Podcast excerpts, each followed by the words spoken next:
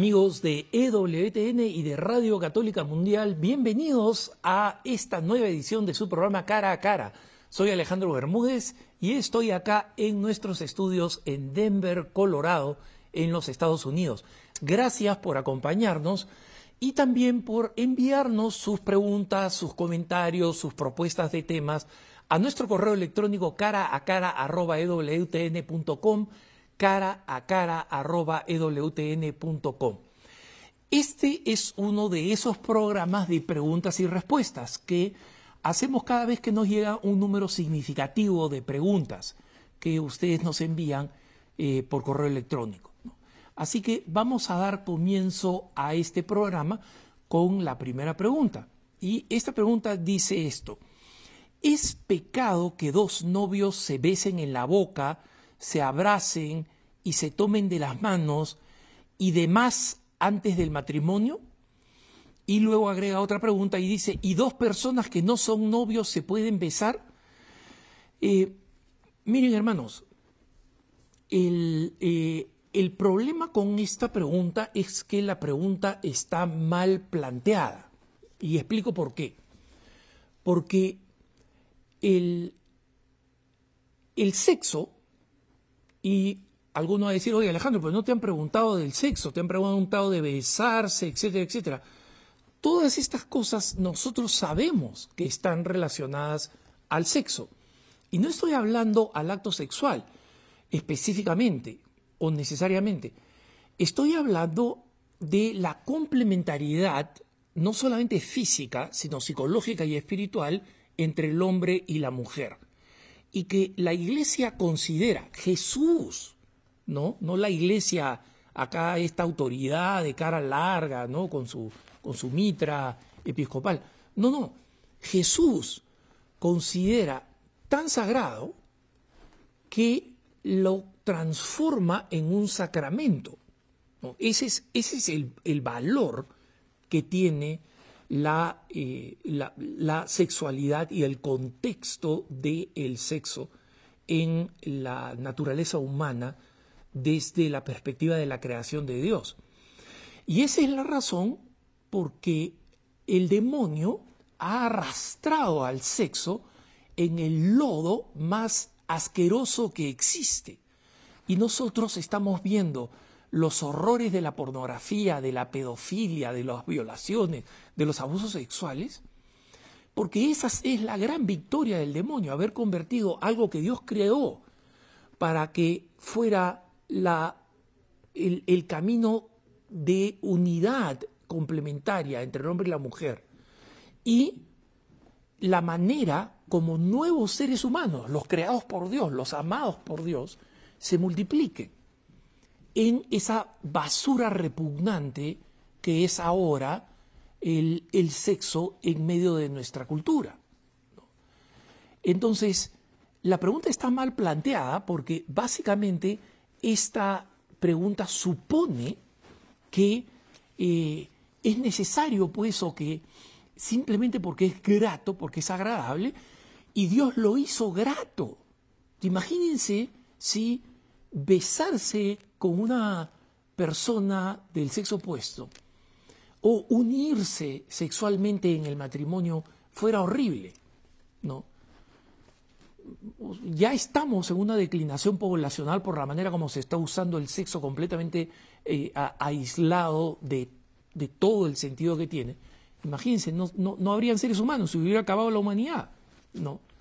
Entonces, es, eso, es, eso es natural. Pero la pregunta no es qué tan cerca puedo llegar a la raya. Y he utilizado esta figura eh, en otras ocasiones.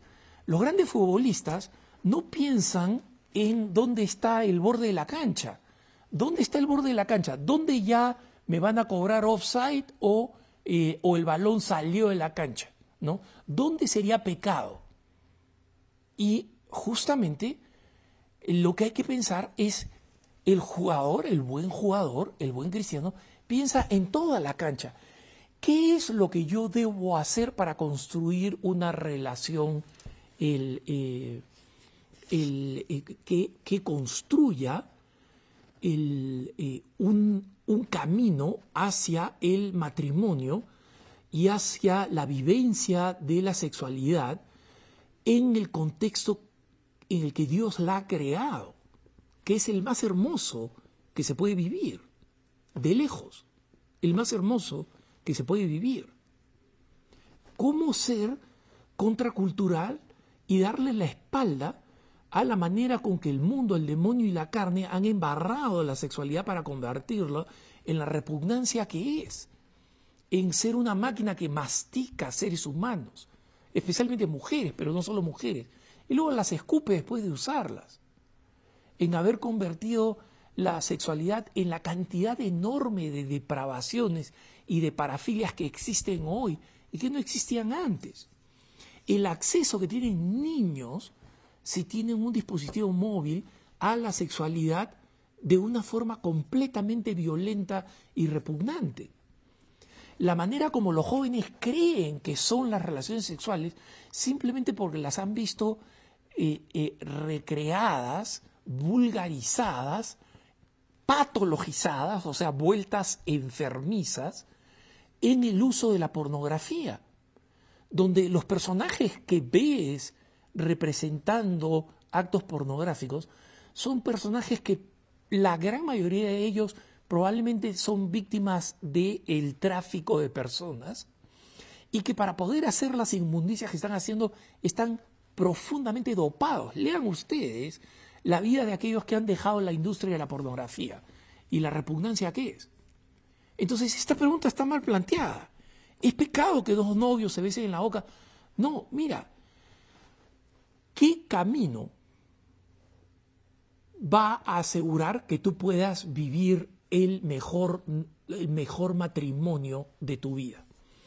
Entonces, no va a faltar el que diga, ¿qué Alejandro? Entonces tú estás diciendo que hay que ser puritanos, que no nos podemos agarrar ni siquiera los deditos. ¿Yo he dicho eso?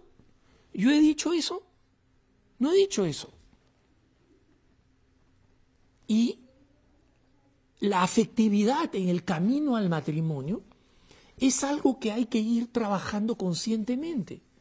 Entonces, ¿Las personas se pueden agarrar de la mano? Sí, pero cada uno sabe qué efecto va a tener eso en cada quien. Entonces, por eso que la iglesia no tiene una norma como existía en otras denominaciones religiosas. Se pueden agarrar la mano, pero solamente por cinco minutos, todo, todo normado. No está normado. ¿Por qué no está en la parte moral ¿no? En la tercera parte del catecismo de la Iglesia Católica, los novios no se pueden. No, están los principios. Vive la pureza, evita la lujuria.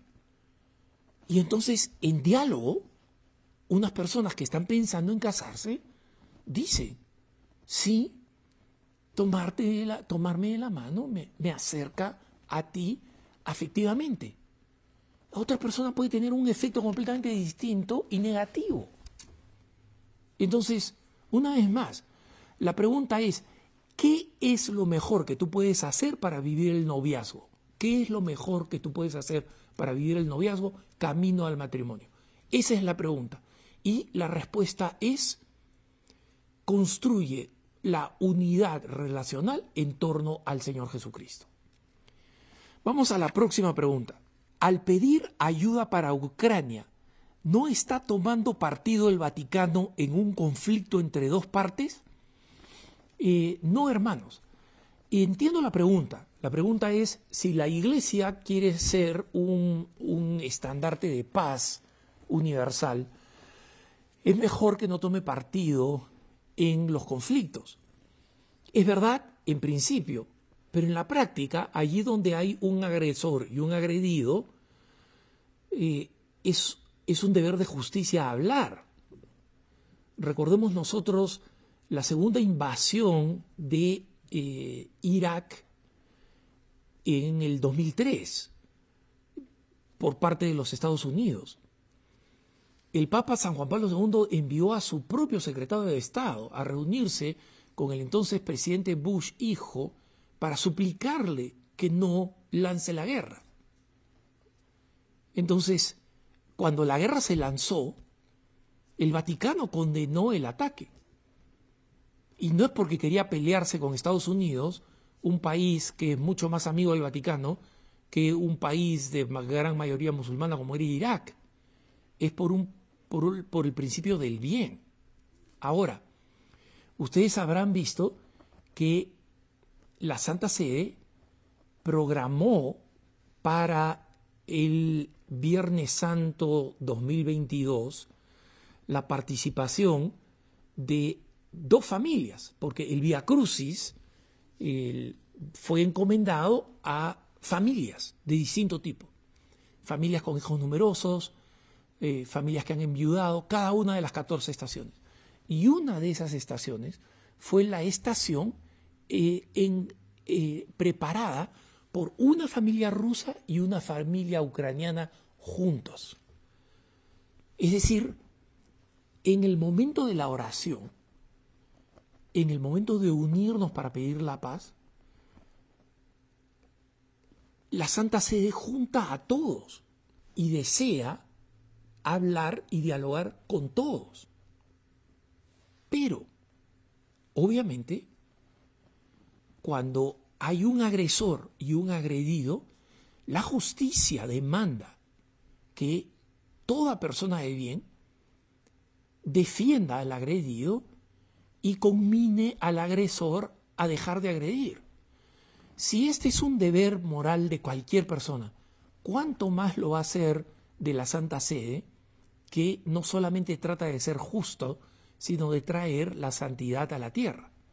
Entonces, no, defender a Ucrania no es tomar partido, ni es poner en riesgo el diálogo interreligioso o incluso el diálogo político con Rusia, ¿no?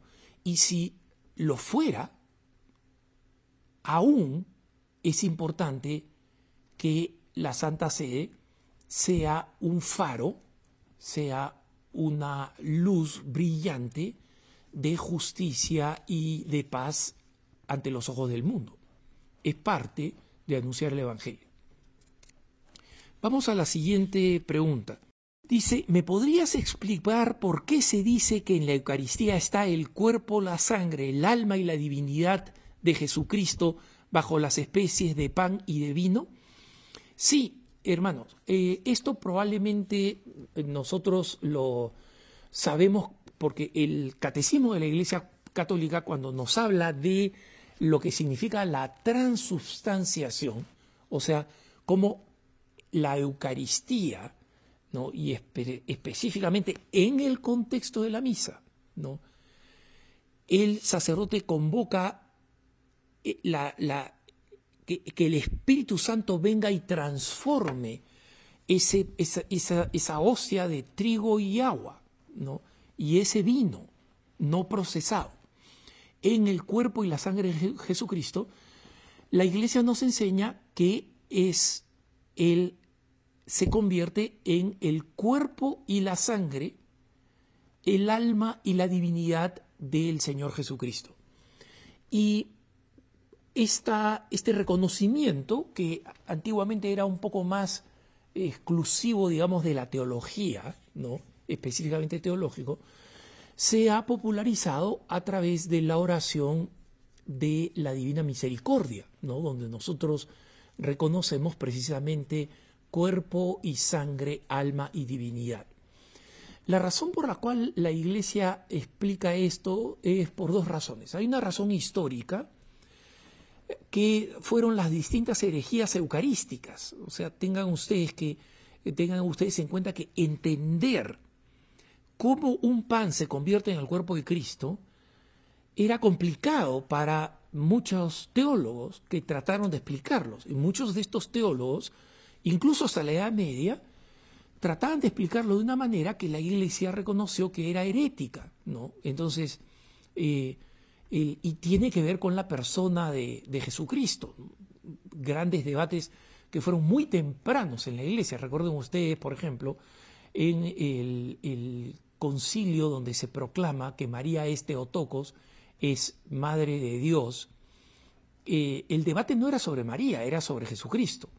¿no? Jesucristo era eh, eh, auténticamente Dios, Dios hecho carne, o simplemente un hombre en el que de alguna manera se insertó la divinidad, ¿no? Eh, como una especie de, invasión del Espíritu Santo y nada más, y que no fue concebido Dios y hombre.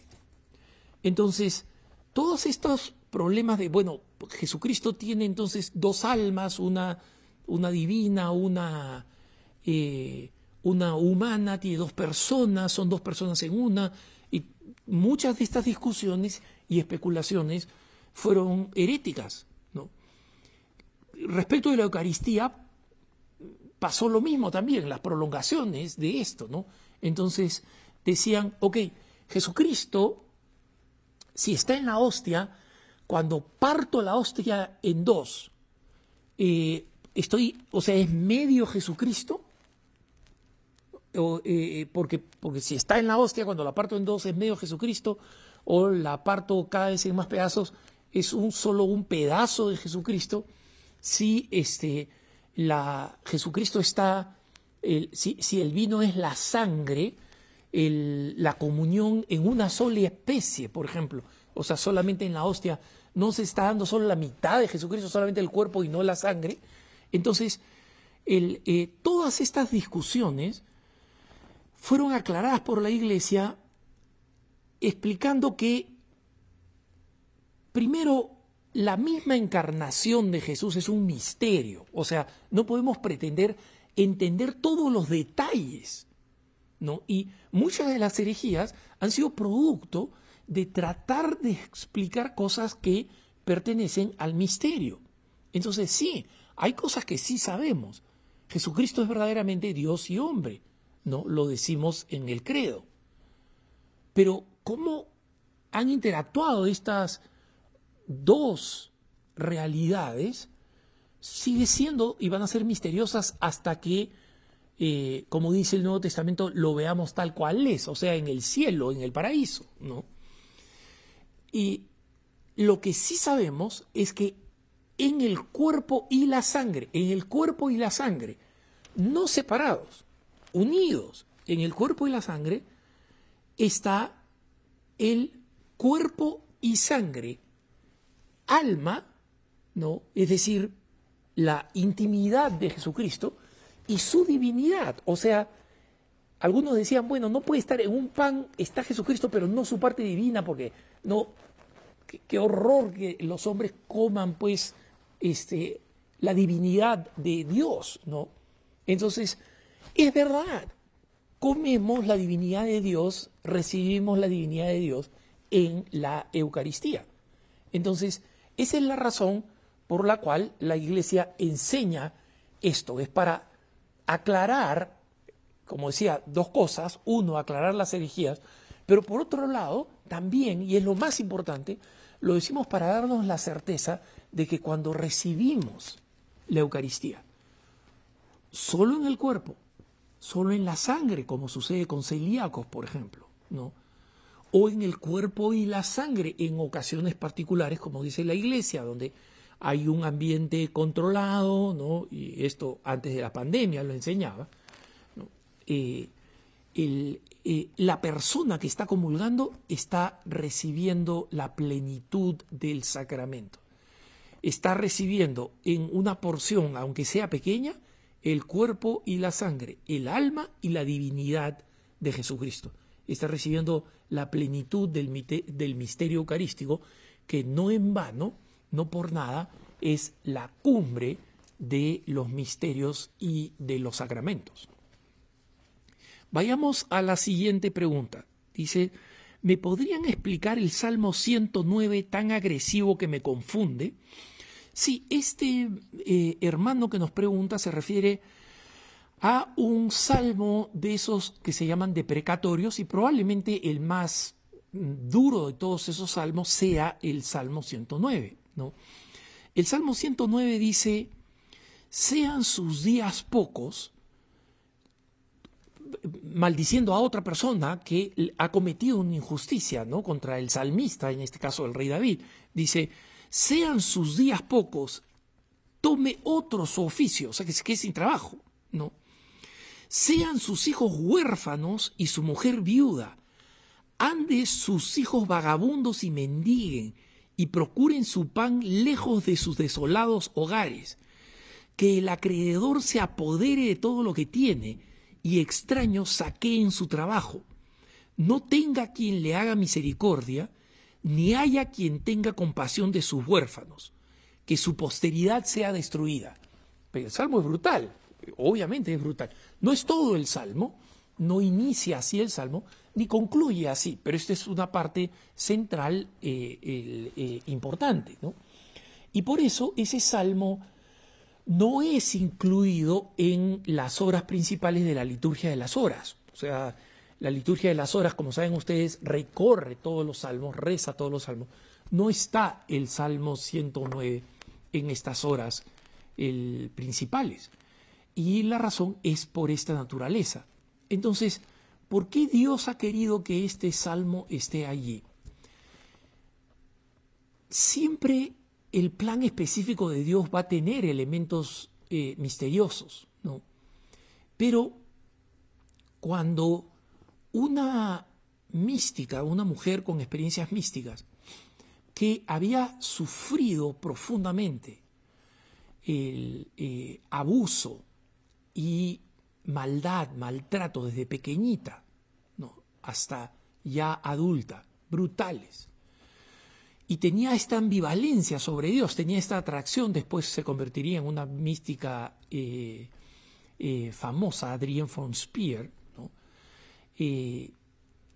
se acercó al padre von Balthasar, al padre Hans von Balthasar, y le abrió el corazón mostrándole todo el, odio que tenía y, que, y no sabía que era compatible, si ese odio era compatible con querer ser cristiana y especialmente católica. Ella eh, eh, había sido criada eh, calvinista, protestante, en Suiza, ¿no? que es una forma de protestantismo muy anticatólico. Pero ella veía en el catolicismo esta atracción, pero tenía estos sentimientos interiores. Entonces, después de, esta, de la primera conversación que tienen, von Balthasar eh, le da a Adrián von Speer este salmo, el 109. Y ustedes dirán, ¿qué? ¿Y por qué le da este salmo? Porque Adrián von Speer, cuando lee este salmo, dice: Si es que estos sentimientos tan brutales que yo tengo están reflejados en la Biblia, ¿no? En un libro revelado. Entonces, puedo ser cristiana. Puedo, puedo, a pesar de que tengo estos sentimientos, los puedo cambiar. Pero no son una abominación para Dios. Al punto que están escritos en los salmos. Entonces, no digo que esa sea la razón por la cual el Salmo 109 está en el Salterio. Yo no la sé. Pero les cuento esta anécdota simplemente para que vean que hasta las cosas menos comprensibles tienen un lugar en el plan de Dios y tienen una razón para estar en las Sagradas Escrituras. Vamos a eh, la siguiente pregunta. ¿Qué se siente ser el dueño de la verdad absoluta? Debe ser una carga y una responsabilidad muy pesada. No hace mucho me hicieron una pregunta eh, similar y quiero decirles esto, hermanos. Primero, no es una carga pesada porque yo no soy dueño de la verdad, ¿no?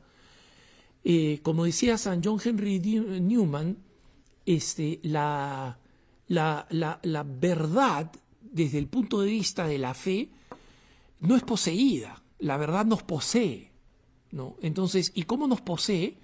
Asintiendo a lo que nos enseña la Santa Madre Iglesia a través de las fuentes de la revelación, las Sagradas Escrituras y la, la tradición divina. Entonces, cuando piden mi opinión, ¿no? Alguna vez me han pedido una opinión, bueno, ¿qué piensas de estas o este supuesto vidente? Doy mi opinión y digo que es mi opinión, ¿no? Pero eh, eh, cuando hablo, por ejemplo, de, la primera pregunta que hacían sobre besarse, los novios, eh, enseño lo que la iglesia enseña, ¿no? Y para muchas de estas preguntas, no crean ustedes pues que, yo soy el libro gordo de Petete, ¿no? Y esto lo entenderán los, este, la versión cristiana, digamos. Esto lo entenderán los, que son un poco más viejos y se acuerdan de, de Petete, de este personaje pues, de la televisión, ¿no? No, no. Para, para responder muchas de estas cosas, tengo que consultar o tengo que leer. Pero me aseguro que consulto a alguien que habla en nombre de la iglesia o que leo un texto del magisterio o una explicación autoritativa del tema que estoy abordando. Entonces, no, yo solamente soy el mensajero, ¿no? Y si la verdad de la iglesia revelada a través de las Sagradas Escrituras y de la tradición le molesta a alguien, entonces no, no mates al mensajero, hermano, porque no, no, no soy el, el dueño de la verdad, ¿no? La verdad nos posee. Jesucristo se describió como el camino, la verdad y la vida. Y sus enseñanzas son incómodas, pues, y van cada vez más contra la cultura dominante.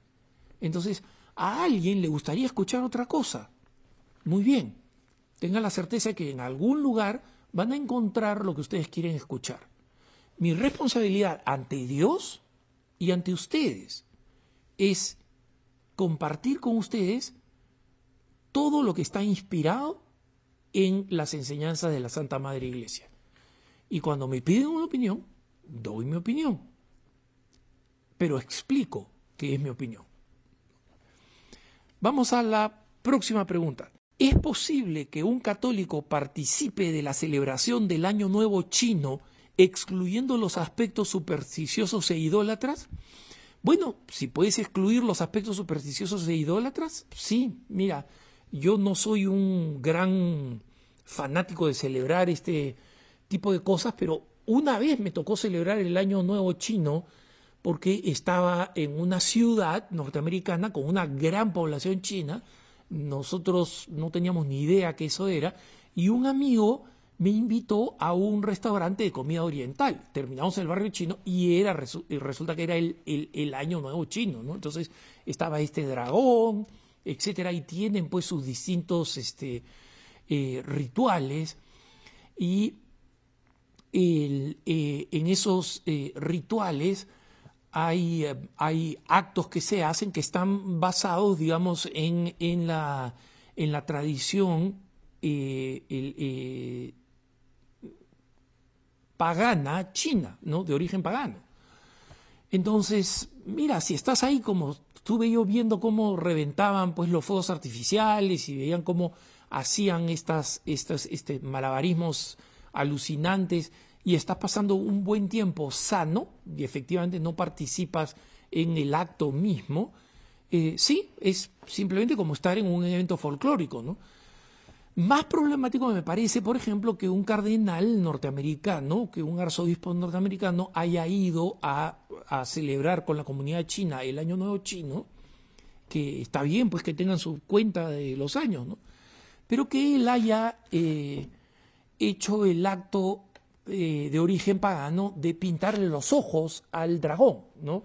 El dragón representa el nuevo año que está llegando y pintar los ojos, ¿no? o sea, ponerles pues una pupila, porque están solamente los globos blancos, ponerles una pupila es abrir los ojos y abrir los ojos del año nuevo y este y otras y, otras eh, eh, actividades más sí me parecen problemáticas, ¿no?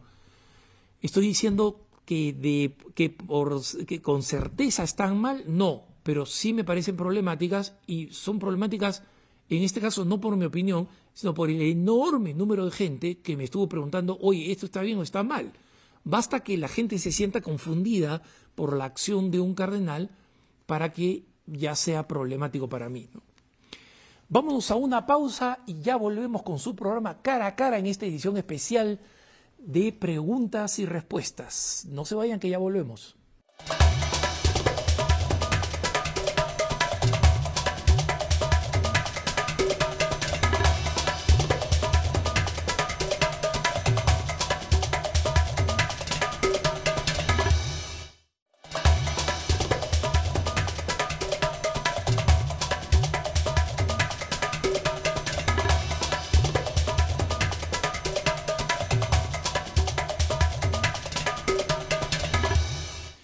Estamos de vuelta en su programa Cara a Cara. Soy Alejandro Bermúdez y estamos en una edición especial de preguntas y respuestas. Así que vamos con la siguiente pregunta. El, hermano nos pregunta, ¿por qué hay tanta preocupación y debate con el sínodo de los obispos alemanes?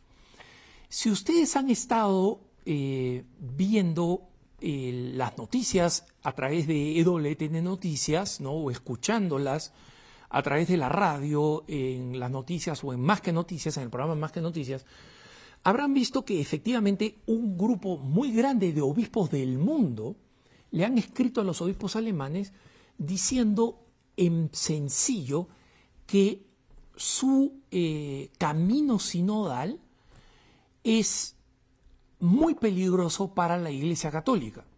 ¿Y por qué? Para los que no están muy contextualizados, los pongo bien en contexto. Como saben ustedes, el sínodo, que de la palabra griega sínodos, que significa caminar juntos, es una forma como las iglesias locales eh, buscan renovarse, ¿no? Tienen reuniones con la participación de los fieles, de las parroquias, de las organizaciones católicas, etcétera, para revisar una vez más la vida de la iglesia, ¿no? Y normalmente los sínodos toman un tiempo, toman un año, dos años, ¿no? Distintas diócesis tienen distintos sínodos. Y en este contexto, el Papa Francisco ha iniciado un proceso sinodal muy eh, largo, ¿no? Para que todos los católicos participemos alrededor del mundo en vistas a un sínodo que va a tener como tema el camino sinodal, es decir, cómo hacer que los sínodos, estos encuentros de los fieles presididos por el obispo, sean una forma más frecuente para renovar a la iglesia. Este sínodo de los obispos se va a realizar, eh, mundial, se va a realizar en el Vaticano en octubre del 2023. Pero ya antes de la pandemia, los obispos alemanes habían decidido tener un camino sinodal en este, eh, de toda la iglesia en Alemania. ¿Y por qué no se llama sínodo específicamente, sino por qué se llama camino sinodal? Porque en, eh, en Alemania existen organizaciones laicales muy poderosas, ¿no? Entonces, eh, poderosas porque controlan dinero, controlan muchísimo dinero, y porque son bastante prepotentes, ¿no? O sea, son verdaderos bullies los que están al mando de, esta, de estas organizaciones que ya existen desde hace eh, siglos, ¿no? Entonces están controladas por gente tremendamente politizada, ideologizada, muy amargada con la iglesia. Entonces, un sínodo es un evento de toda la iglesia, pero presidida por los obispos. Estos laicos no querían eso, querían un evento completamente democrático, donde los obispos fueran parte, digamos así, del Parlamento, ¿no? Y creo que son un tercio del total. Entonces tienen que haber representantes de organizaciones católicas y representantes del laicado y de estas organizaciones laicales. En consecuencia, los temas se discuten y luego se votan por voto, ¿no?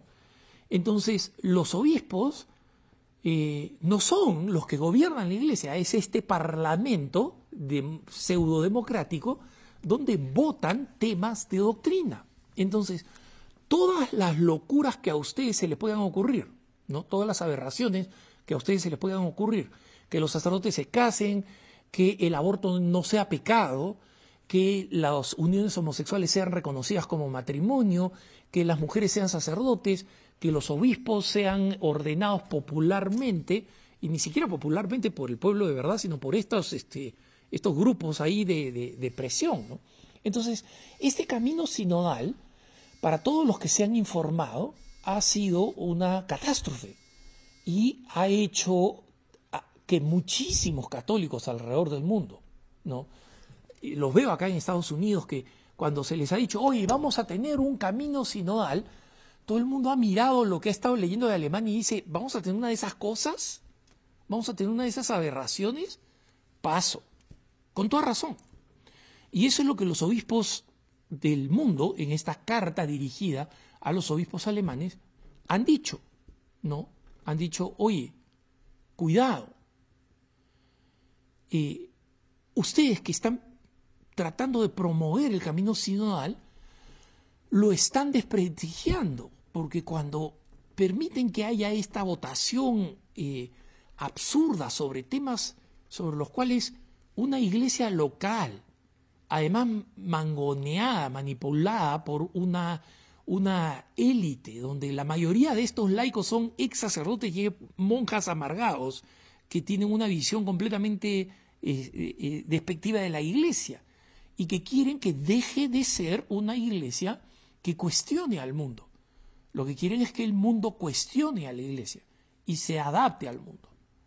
Y cuando esto está siendo eh, reforzado por grandes personalidades episcopales, el cardenal Marx, el arzobispo Batzing, que es el presidente de la Conferencia Episcopal Alemana, diciendo que sí, que hay que cambiar la enseñanza de la Iglesia sobre la sexualidad, etcétera, etcétera. Entonces, obviamente que existe una enorme preocupación. Y el sínodo como concepto es un camino que ha utilizado la Iglesia largamente, ¿no? Y que mm, se había de alguna manera descontinuado, si quiere, y que el Papa Pablo VI lo revivió durante el, Concilio Vaticano II. El concepto es un concepto bueno, pero si los sínodos van a hacer lo que ha pasado en Alemania, es decir, donde van a venir todos los loquitos a despotricar y a forzar conclusiones contra los fieles de verdad, que la gran mayoría no tienen tiempo de ir a estos debates sinoales, entonces, con toda razón, un grupo grande de obispos del mundo han firmado esta carta pidiéndole a los obispos alemanes que cambien de curso. Ese es el motivo de la preocupación. Y la preocupación es real, porque está socavando, carcomiendo una iniciativa del de eh, Papa Francisco que debería ser considerada seriamente. Y ellos que la están convirtiendo en una payasada, porque obviamente concluir eso de un encuentro sinodal, como quieran llamarlo, católico, es una payasada. Es una payasada. Entonces, la preocupación está completamente justificada y yo personalmente la comparto. Creo que lo he dicho en, más de una ocasión. Comparto la preocupación de lo que está sucediendo en Alemania y cómo va a afectar al sino de los obispos del 2023. Vamos a la siguiente pregunta. ¿Por qué hay tantas críticas a la preparación del sino de 2023?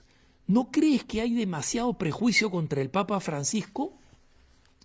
Mira, estas preguntas están ligadas. Yo no, las he puesto una detrás de la otra. Vinieron así, por si acaso. Eh, yo recibo todos los correos electrónicos en un solo documento, ¿no? Y las preguntas las voy separando en el orden en que llegan, por si acaso. O sea, no, no las muevo, ¿no? Eh, alguna vez puedo haber movido alguna, no, no, no, no, no quiero ser absoluto, pero en general no las muevo. Y obviamente estas preguntas consecutivas sí reflejan una preocupación, por lo menos en los católicos informados, ¿no? que ya están celebrando, están comenzando a celebrar sus reuniones sinodales en sus propias diócesis, allí donde se están realizando, a pesar, digamos, de que en muchas de nuestras áreas la, la, pandemia sigue siendo un problema. ¿no? Entonces, esta, pregunta está dividida en dos partes. Dice, ¿por qué hay tantas críticas a la preparación del Sino del 2023? Miren, hermanos, hay un grupo de críticas que son completamente justificadas. ¿no? Eh, acabo de hablar del ejemplo del Sino y de los, de los obispos eh, del mundo que enviaron eh, esta carta a los obispos alemanes. ¿no? Se las entregaron con anticipación y luego le hicieron pública para que el mundo sepa esta preocupación. Y esta preocupación es real por el argumento que expliqué al responder la pregunta anterior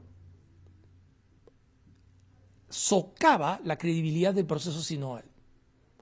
Si los payasos y los loquitos van a tomar control del camino sinodal, eh, entonces todo el diálogo que el Papa está pidiendo, que sea un diálogo que no sea un foro democrático, un diálogo abierto, un diálogo donde se traigan a las personas de las periferias, pero que sea un diálogo en oración y pidiendo la inspiración del Espíritu Santo. Yo no creo que en el, camino sinodal alemán hayan mencionado al Espíritu Santo una sola vez, ¿no? El, este, mucho menos lo hayan convocado a, al, a, este, a este evento, ¿no? Entonces, obviamente existe una, una, un, socavamiento del el espíritu, el auténtico espíritu sinodal, lo que el Papa Francisco quiere. Entonces, hay motivos para preocuparse. Otra razón para preocuparse es que en muchos países, por ejemplo en Estados Unidos, eh, no están acostumbrados a estas reuniones donde los fieles dialogan y responden preguntas en la iglesia. ¿no? Para los latinoamericanos es bastante común. ¿Por qué? Porque nosotros hemos tenido las conferencias generales del episcopado latinoamericano que han sido eventos únicos. No, no, no, ha, no ha pasado cosas así en el resto del mundo. ¿no?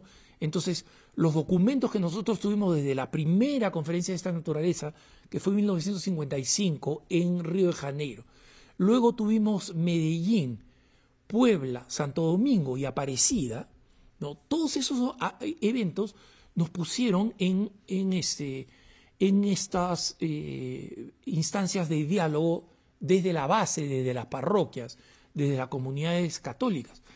Pero otras comunidades no funcionan así. Esto no, es una tradición en África, entre los cristianos del sudeste asiático, o en los cristianos de los ritos orientales, por ejemplo. Entonces, es nuevo, es novedoso, genera curiosidad, genera sorpresa y en algunos genera sospecha.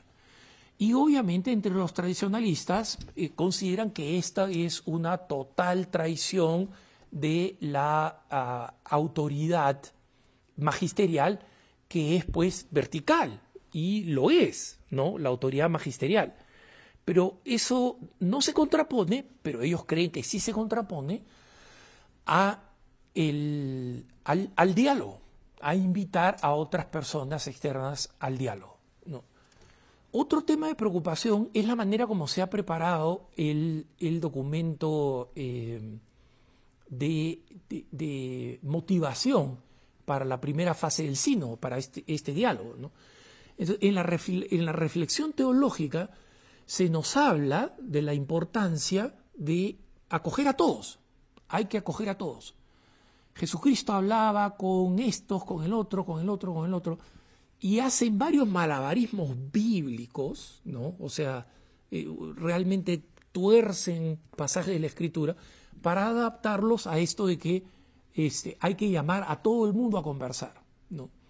Pero en esa misma reflexión dice, sin embargo, hay que recordar que hay otros personajes en el, en el Evangelio que juzgan, o sea, los malos de la película, los fariseos, fariseos y saduceos. Entonces, ¿por qué hacen esta mención? Para decir que hay fariseos y saduceos en la iglesia. ¿A quienes se están refiriendo? Muy probablemente a los que tienen una visión o una posición más tradicional o específicamente a los tradicionalistas. ¿no? Entonces, ese documento específicamente, que no es un documento que ha firmado el Papa, es un documento del Sínodo de los Obispos, ¿ah? En ese documento, ¿quién decide quién es el fariseo? ¿Quién decide? Porque el documento dice llama a todas las periferias, ¿no? Llama a todo el mundo de la calle, llama a que, vengan todos, ¿no? Y él eh, trae a las personas de la comunidad LGBT, a los ex católicos, a personas de otras denominaciones religiosas, a los evangélicos, tráelos a todos. Pero cuidado con los fariseos. ¿Quién decide quién es el fariseo? O sea, yo estoy trayendo a una persona comunista anticatólica y me están diciendo, no la juzgues, tráela y, escúchala. Pero resulta que a un hermano dentro de la Iglesia Católica que tiene una visión más tradicional, ese es el fariseo al que no tengo que evitar. ¿Quién juzga eso? Pues viene alguien que escucha a algunas personas decir la iglesia tiene que cambiar la doctrina en la sexualidad y esta persona da su opinión. No, no debe cambiar porque está basada en la antropología cristiana revelada por Jesucristo. De pronto esa persona, porque defiende la enseñanza de la iglesia, se vuelve el equivalente al fariseo que defendía la ley. ¿Se dan cuenta? ¿no? Entonces, en la manera de, presentarlo hay cosas problemáticas. Lo he dicho antes, ¿no? Entonces, lo digo también ahora.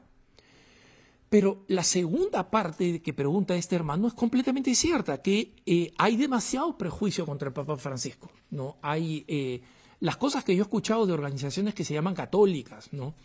Eh, desde organizaciones que en, videos, en publicaciones, etcétera, llaman al Papa Bergoglio, ¿no? O sea, básicamente están negando su potestad pontificia, u otros términos más insultantes que he escuchado en grupos en inglés que mm, promueven ideas católicas, supuestamente, ¿no? Sí, el matrimonio debe ser así, pero claro, este, el tal o cual que es el Papa, utilizando unas palabras para describirlo absolutamente indignantes, impropias de alguien que se llama católico, es verdad que existe.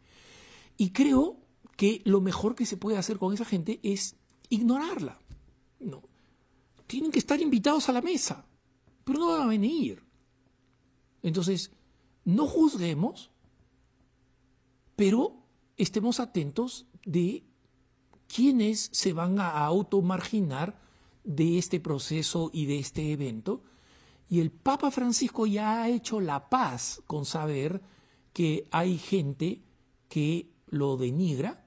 Entonces, hagamos también la paz nosotros, oremos por el Santo Padre y oremos por aquellos que son sus detractores. Muchas gracias por habernos acompañado en este programa cara a cara. Como saben, pueden escribirnos con sus preguntas a cara a cara cara a cara. Quédense con la mejor información y contenido católico. Recen por mí y hasta la próxima.